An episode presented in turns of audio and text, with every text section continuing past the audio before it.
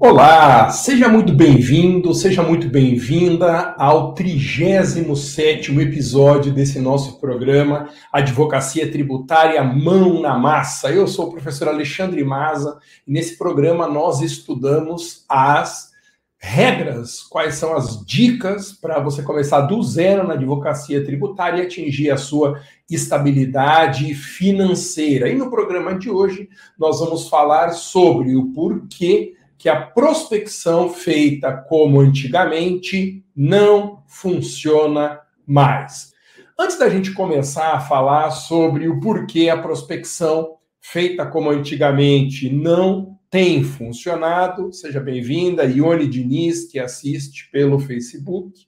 Então, eu preciso te dar um recado muito importante. Entre os dias 25 e 29 de abril, agora nas próximas semanas, eu vou fazer um, um evento chamado a Semana Descomplicando a Advocacia Tributária. Esse evento é 100% online e gratuito, e nele eu vou te mostrar quais são os passos para você começar do zero na advocacia tributária e atingir a sua estabilidade financeira atendendo nesse novo nicho de mercado.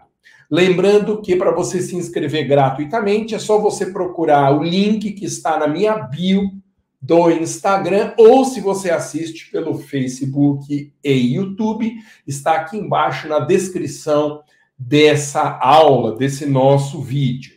Tá bom? Lembrando que a nossa transmissão é uma transmissão multiplataforma, por isso que eu falo sempre no Instagram e falo também para o Facebook e o YouTube.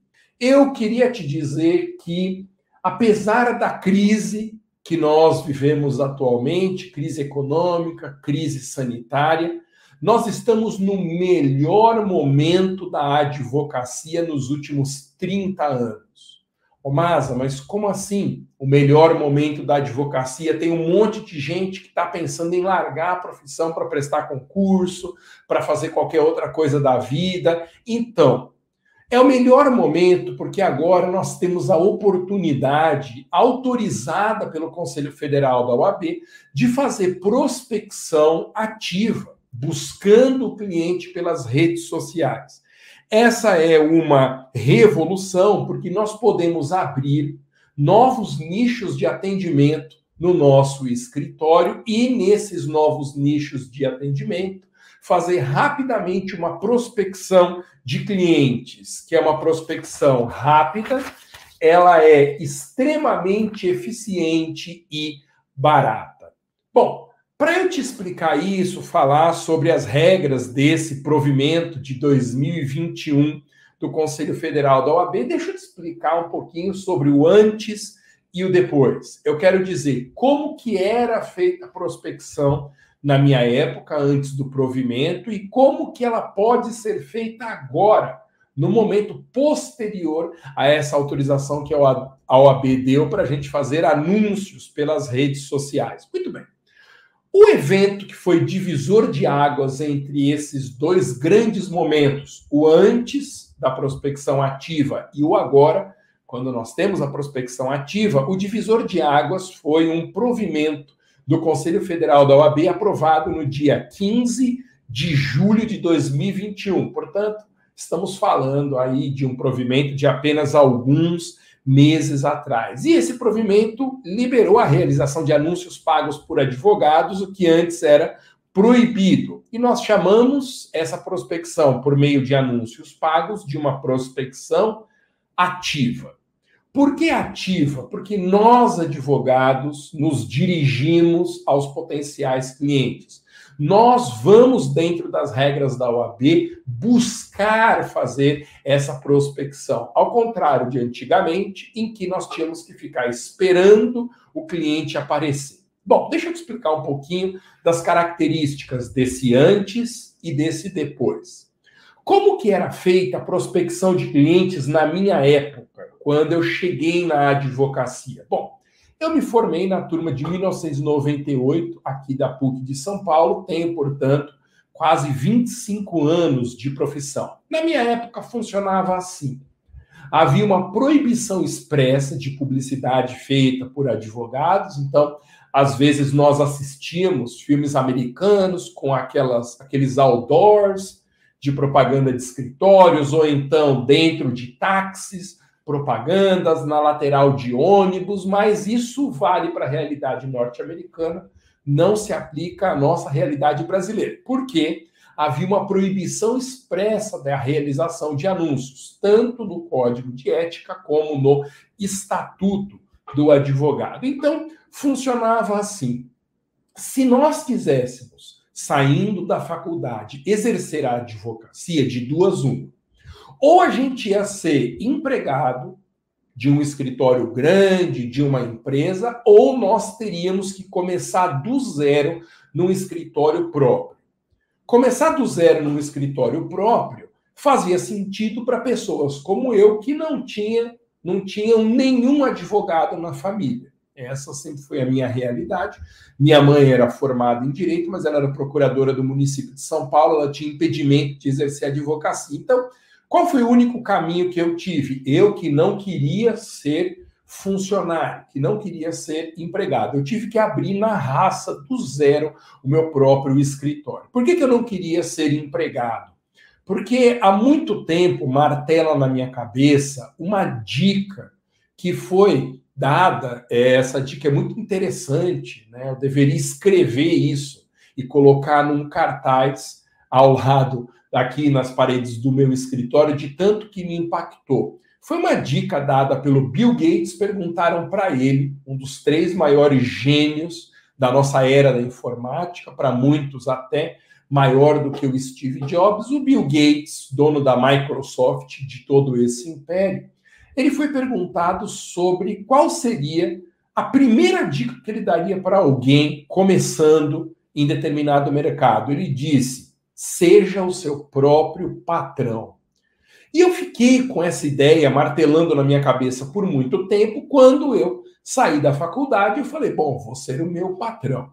Eu criei um escritório junto com quatro colegas meus que eram professores. Um escritório em que cada um advogava numa área própria. E ficamos esperando os clientes aparecerem. Eu advogando, imagina, em direito regulatório. Então, eu queria advogar em direito regulatório, essa era a minha pretensão. Bom, montamos o escritório, tivemos um custo elevadíssimo com estrutura, era um escritório bonito aqui perto de onde eu estou agora, o meu escritório hoje é na Alameda Jaú, e o nosso escritório era na Joaquim Eugênio de Lima, umas 10 quadras para o outro lado da Paulista. Eu estou no Jardins, esse escritório era na Bela Vista. Gastamos com uma estrutura, um andar inteiro, tínhamos funcionários que davam o apoio, tudo mais, e ficamos esperando o telefone tocar, a campainha soar. Um dia, uma semana, um mês, dois meses, o tempo ia passando e os clientes não nos procuravam. E não tinha o que fazer, porque a única forma autorizada de se comportar em relação à publicidade era não realizar de forma nenhuma anúncios. Em rádios era proibido o anúncio, em TVs era proibido o anúncio, revistas, jornais. Não poderia existir também aquele homem placa, não poderia haver distribuição de cartões do escritório, nada. O cliente teria que nos descobrir de algum jeito. Então, essa era a prospecção passiva. Os resultados para quem aguentasse financeiramente todo esse tempo eram resultados no longo prazo, porque teria que começar a correr a notícia de que a gente advogava, de repente de algum lugar aparecia um cliente, ele indicava o escritório para outro cliente, e assim de uma forma muito lenta, nós tínhamos que esperar o cliente nos achar. E como os clientes não nos achavam, o resultado não poderia ter sido outro. Tivemos que fechar e encerrar essa associação, né, essa sociedade entre os cinco professores. Cada um foi para o seu canto e eu tive que procurar outra coisa para fazer da vida. Tá? Peguei uma carga horária maior de aulas, fui escrever meus livros e tive que deixar adormecidos os meus sonhos na advocacia. Muito bem. Esse é o antes do provimento 201 de 2021. Como que é o depois? Qual é a situação em que nós estamos neste exato momento?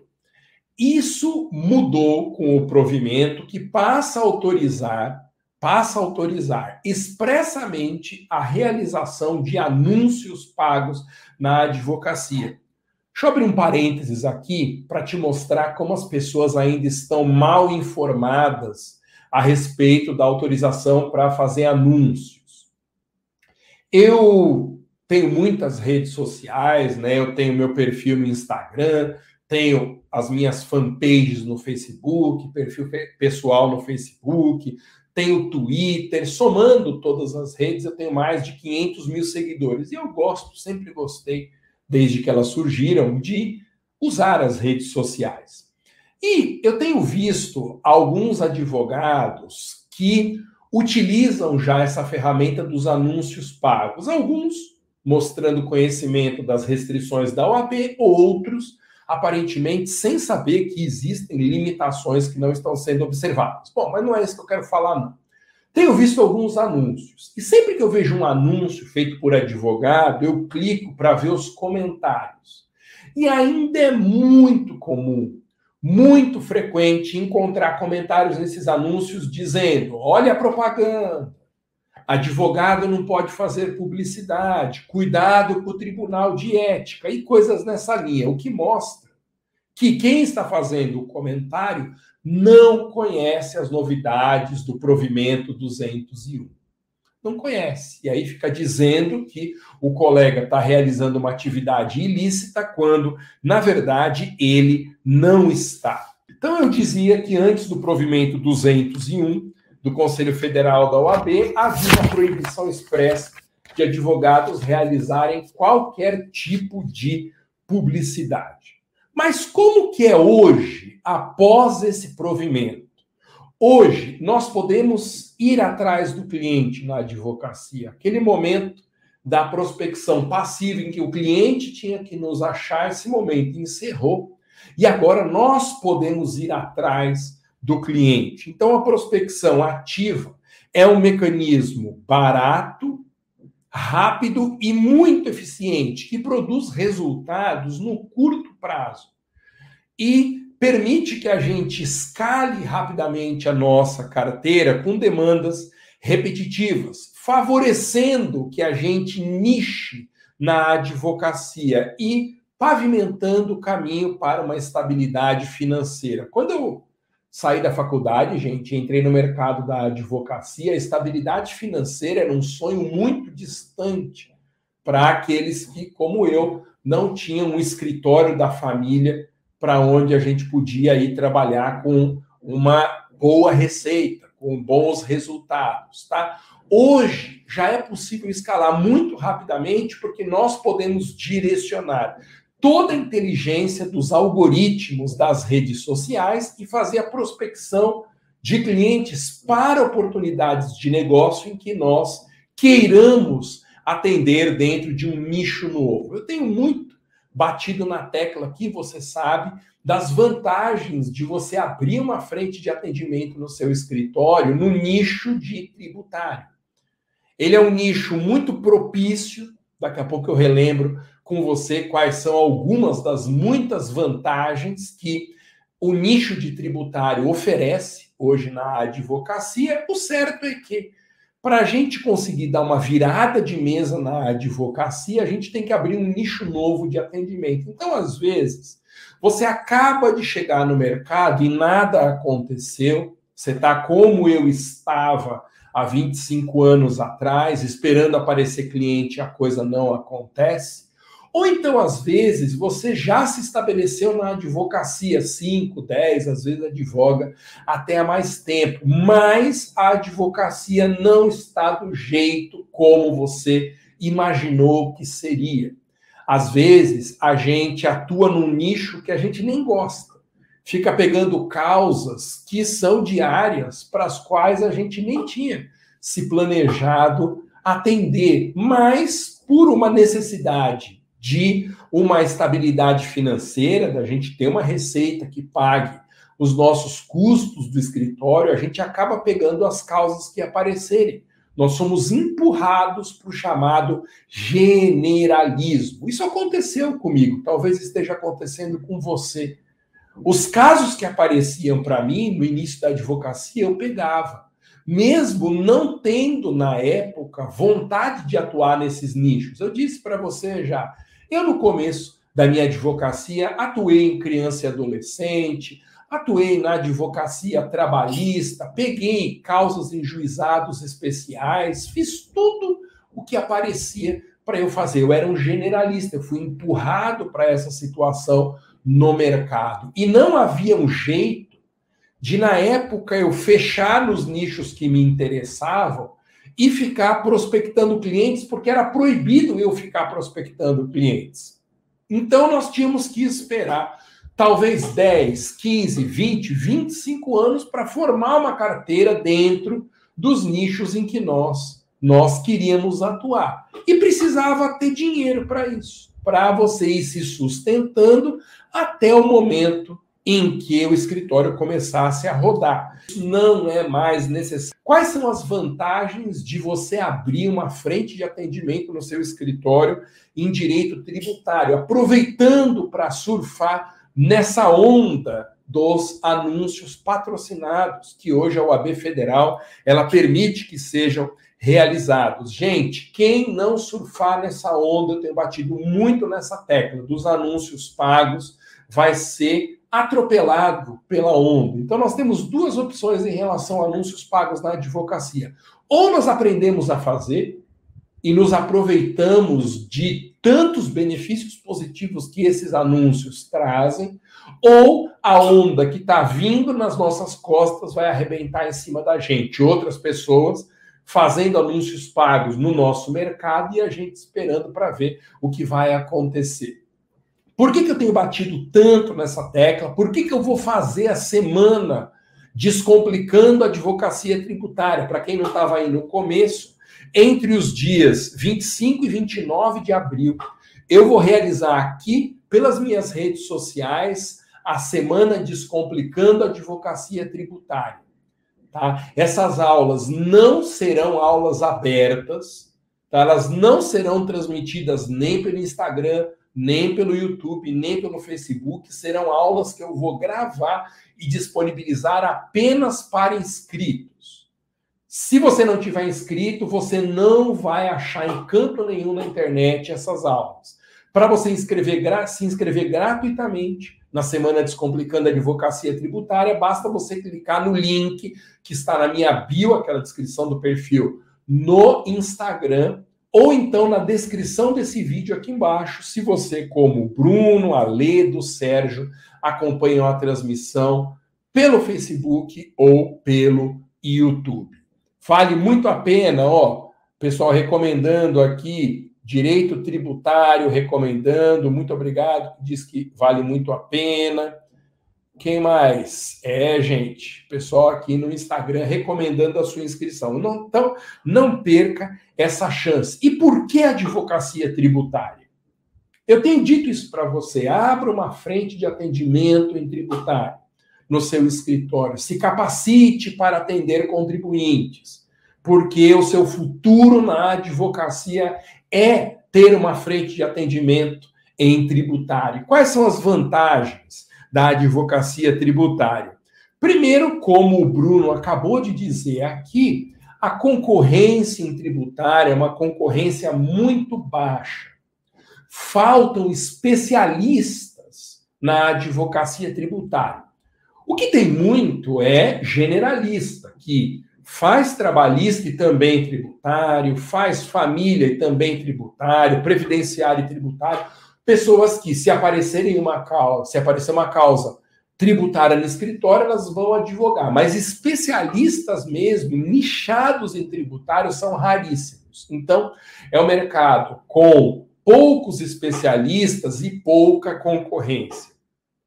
Segunda vantagem, a advocacia tributária é um nicho muito bom porque é um nicho que está em expansão. O O que eu quero dizer com isso? É um nicho que só cresce.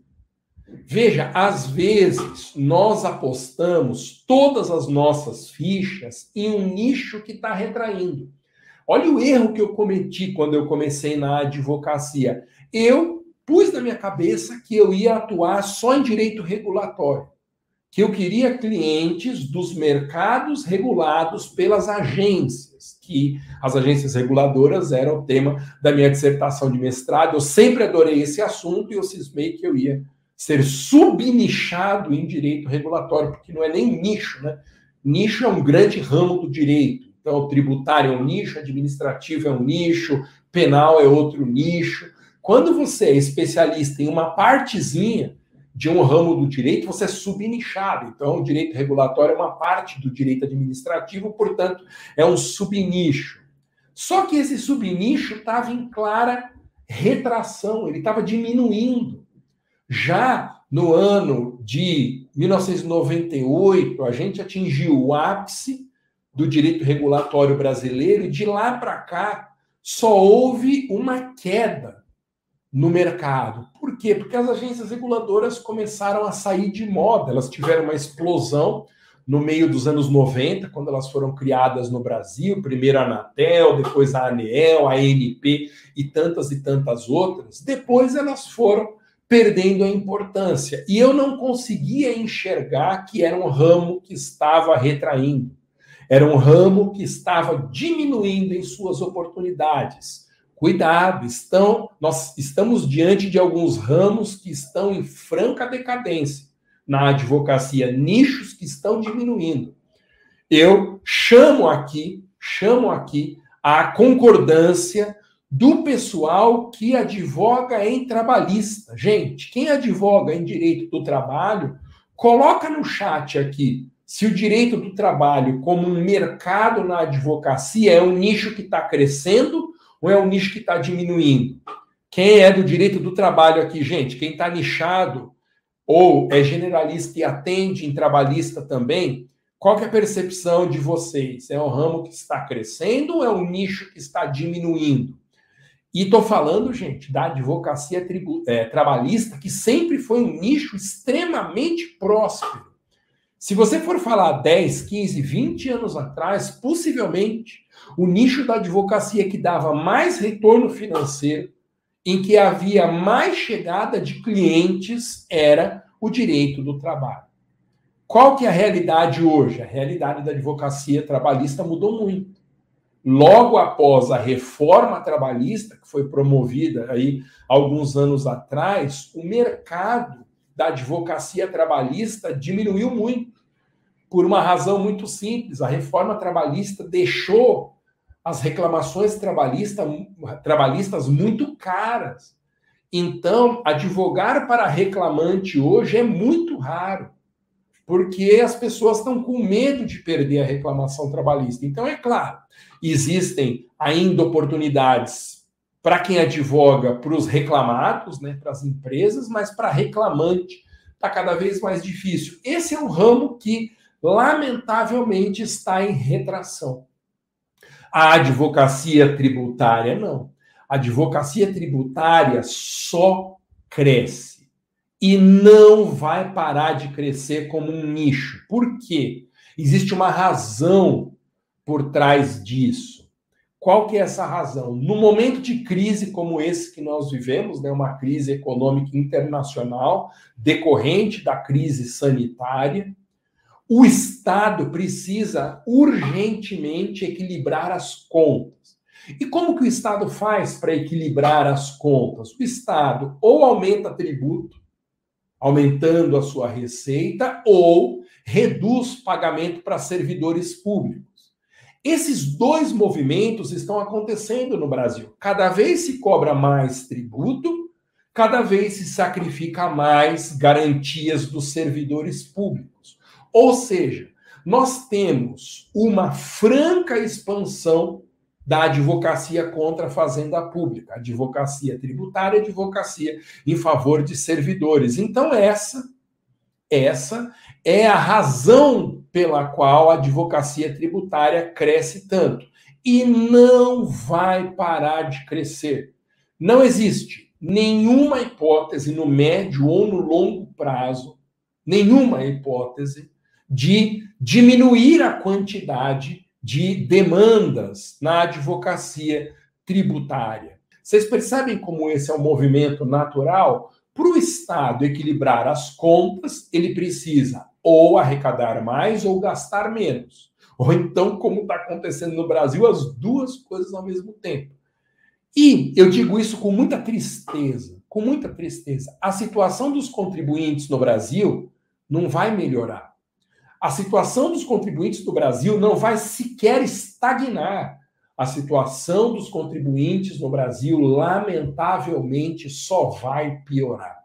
Não existe no horizonte nenhum cenário que favoreça a redução de tributos no Brasil, a redução da carga tributária no nosso país. Isso é um movimento bastante natural em momentos de crise. Se é triste para o contribuinte, para nós, na advocacia, isso é oportunidade.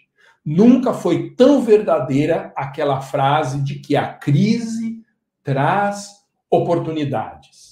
E veja, diante de uma crise, nós podemos tomar duas posturas. Ou ficamos parados para ver o que vai dar, numa postura passiva, ou nós procuramos sondar as oportunidades que a crise traz. Por isso que eu estou te falando. Nós vivemos hoje no melhor momento da advocacia nos últimos 30 anos para quem está vendo as oportunidades surgirem por meio dos anúncios patrocinados. Então eu dizia, dá para você iniciar no atendimento na advocacia tributária, porque é o ramo com muito mercado, um mercado que só cresce, tem pouca concorrência de especialistas, você pode, olha só, escalar rapidamente a sua carteira de clientes, porque você pode escolher a oportunidade de negócio em que você vai prospectar clientes. Essa que é a revolução.